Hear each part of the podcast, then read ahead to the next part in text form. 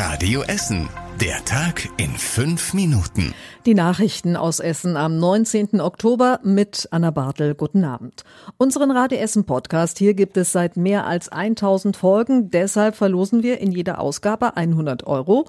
Hört also genau zu, welches Tiergeräusch wir in dieser Ausgabe versteckt haben. Die Lösung könnt ihr auf radioessen.de eingeben und gewinnen. Und damit kommen wir zu den Themen des Tages aus Essen.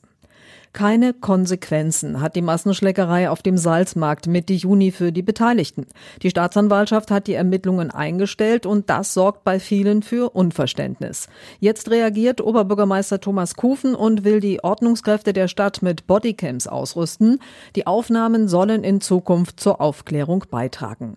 Die Täter konnten am Salzmarkt anhand der Aufnahmen nämlich nicht eindeutig identifiziert werden und deshalb konnten auch keine Anklagen erhoben werden. Der Sprecher der Polizei Polizei Thomas Weise begründet das hier bei Radio Essen. Leider Gottes haben unsere Kollegen es nicht geschafft, trotz größter Bemühungen und hoher Eigenmotivation nur einer Person sowas nachzuweisen. Und deswegen kommt es jetzt dazu, dass nicht eine Person belangt werden kann. Die Polizei hat Verständnis dafür, dass in der Öffentlichkeit so der Eindruck entstehen würde, dass solche Taten in Essen nicht geahndet werden, sagt Thomas Weise weiter. Das komplette Statement hört ihr auf radioessen.de.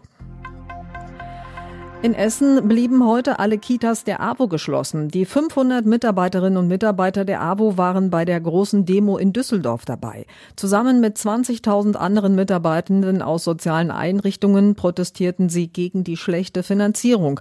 Einmal der Betreuung in den Kitas, im offenen Ganztag, bei Senioren und Menschen mit Behinderungen.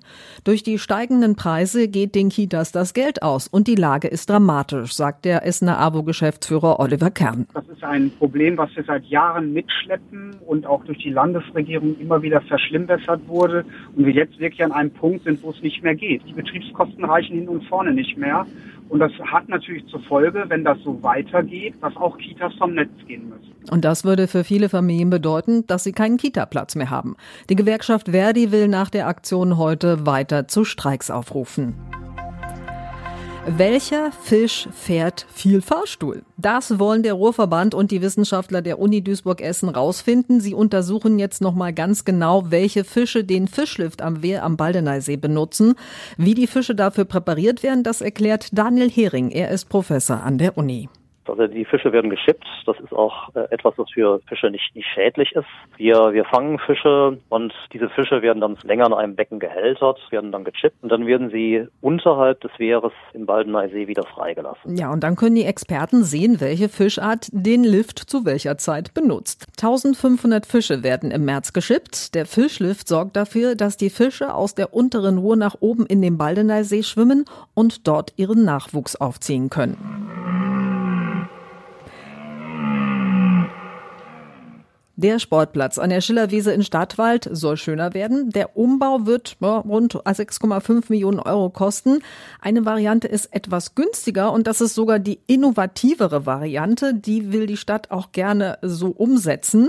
Die Laufbahn ist dann nicht mehr in der normalen ovalen Form, sondern wird einmal gedreht und hat dann die Form einer Acht. Auf der Anlage soll es dann in Zukunft außerdem noch ein Volleyballfeld geben, einen Basketballcourt, einen Bolzplatz. Die Rasenflächen können auch noch für andere Spiele genutzt werden. Dazu kommen ein Spielplatz, Schachfelder, eine Buhlbahn und auch Kletterer und Skater bekommen entsprechende Flächen. Wie die beiden möglichen Varianten für die Sportanlage an der Schillerwiese aussehen, das findet ihr auf radiessen.de. Und das war überregional wichtig. Nach wie vor warten viele Zivilisten im Süden des Gazastreifens auf Wasser, Lebensmittel und Medikamente. Die stehen direkt hinter der Grenze in Ägypten. Der Grenzübergang ist aber nach wie vor geschlossen. Zum einen ist die Straße davor kaputt durch den Beschuss aus Israel und zum anderen hat Israel seine Erlaubnis zur Öffnung der Grenze an Bedingungen geknüpft. Unter anderem verlangt Israel, dass Ägypten dafür sorgen soll, dass die Hilfsgüter nicht in die Hände der Hamas fallen. Und zum Schluss der Blick aufs Wetter. Sorgt wieder für ordentliche Herbststimmung. Zuerst morgen nur etwas Regen, der wird dann aber im Laufe des Tages immer, immer, immer mehr. Dazu weht ein kräftiger Wind, der holt dann weiter die Blätter und die alten Äste von den Bäumen und aus den Bäumen. Aber es bleibt weiterhin relativ mild mit 15 Grad.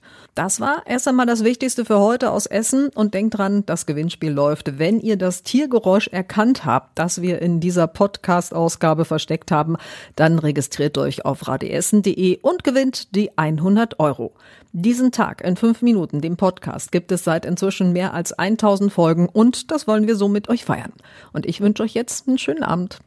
Das war der Tag in fünf Minuten. Diesen und alle weiteren Radio Essen Podcasts findet ihr auf radioessen.de und überall da, wo es Podcasts gibt.